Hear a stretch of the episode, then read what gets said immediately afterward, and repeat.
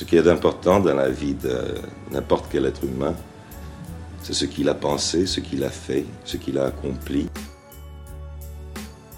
Vous écoutez Memento, le podcast qui raconte les histoires de vie d'entrepreneurs. Je suis Bénédit, consultant en slow communication. Au quotidien, c'est communiquer moins et mieux. À y regarder de plus près, nous avons des points communs. Comment parler d'entrepreneuriat et d'éco-responsabilité sans donner le leçon de manière pédagogique et surtout sans culpabiliser. Bienvenue dans ce premier épisode en mode slow où je pars d'une situation personnelle, d'une anecdote, d'une rencontre ou d'une œuvre artistique autour de la slow communication.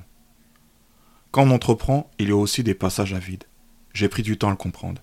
Je voulais atteindre des objectifs qui n'étaient pas les miens. Je m'épuisais. Jusqu'au jour où les pauses n'avaient aucun effet, alors j'ai décidé de prendre du recul, mais pas que. Mars 2022, il y a des jours avec et des jours sans. J'aime créer des histoires à partir de tout et de rien. Pendant que les autres parlent de conseils et stratégies, je préfère créer du contenu. Je libère ma créativité. Mais un jour, mon moral chute. Je m'exige plus, la pression devient plus forte. Cela commence par des battements cardiaques rapides, des difficultés à respirer, je sens un poids sur la poitrine. Quand je poste du contenu, je suis anxieux. Il y a une urgence, mais je n'agis pas. Jusqu'au jour où je réalise que je ne suis plus en paix avec moi-même, je ne veux plus créer du contenu. Nous étions nombreux à garder un rythme effréné, même le soir. J'adorais commenter et répondre aux commentaires jusqu'à pas d'heure. Nous sommes en 2021, au fil des mois, la fatigue s'installe. On s'invente des excuses, l'algorithme n'est jamais très loin, parfois on l'aime, parfois on le déteste, la colère, l'envie et l'orgueil jouent leur meilleur rôle. Ceci est un résumé de ma première année d'entrepreneuriat. Concrètement, qu'ai-je fait? Je décide de me déconnecter des réseaux sociaux. Le temps est à la réflexion. Mai 2022, c'est à ce moment-là que j'écris tout ce en quoi je ne crois pas en termes de valeur. Cet exercice détermine par opposition ce en quoi vous croyez réellement. Créateur, entrepreneur et marque responsable, dans un monde ultra connecté, il est possible de communiquer moins et mieux. Au milieu de l'hostilité et de la frénésie, utilisons la patience, la connaissance et la proximité. Cultivons la même écoute pour tous avec considération. À cet instant, la vue est plus dégagée. Je vois autant le passé, le présent et le futur à construire. Chaque pas en avant marque une nouvelle victoire vers l'inconnu. J'ose quitter ce rythme effréné pour tenter l'aventure de la slow communication.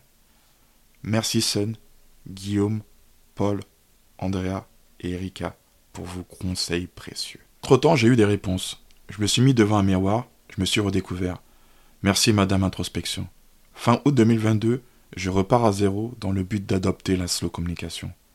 À ce moment-là, je pense à m'orienter vers le consulting. Et c'est aussi une promesse que je me suis faite. Poster trois fois par semaine, plus jamais. Oui, j'ai cru que le manque de régularité pouvait créer beaucoup de tort dans les interactions que j'avais créées. Alors que non. Nous sommes juste en train de construire notre projet. À partir de là, je décide de trouver une fréquence qui me convienne. Poster une fois par semaine, c'est ok pour moi.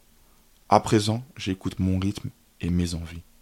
Il y a un an, comme une bulle au milieu du bruit, de la frénésie et de l'hostilité, mon esprit a pris du repos. Pendant un an et six mois, j'ai subi l'entrepreneuriat. Et six mois après, je vis l'entrepreneuriat. Cette période m'a rendu plus posé et plus efficace. Par temps calme comme par temps agité. Y compris lorsque l'imprévu fait surface. Si je devais retenir trois choses de cette période, trop de contenu tue le contenu préservons notre santé mentale, trouvons une fréquence de publication qui nous convienne. Il est temps de proposer des contenus accessibles pour nos clients et prospects et supprimer ce qui est superflu. Nous arrivons à la fin de ce premier épisode. Merci d'avoir pris le temps de l'écouter. Si vous avez aimé ce dernier et que vous souhaitez me soutenir, n'hésitez pas à le partager autour de vous ou sur Apple Podcast pour mettre 5 étoiles vous trouverez les liens en description de cet épisode.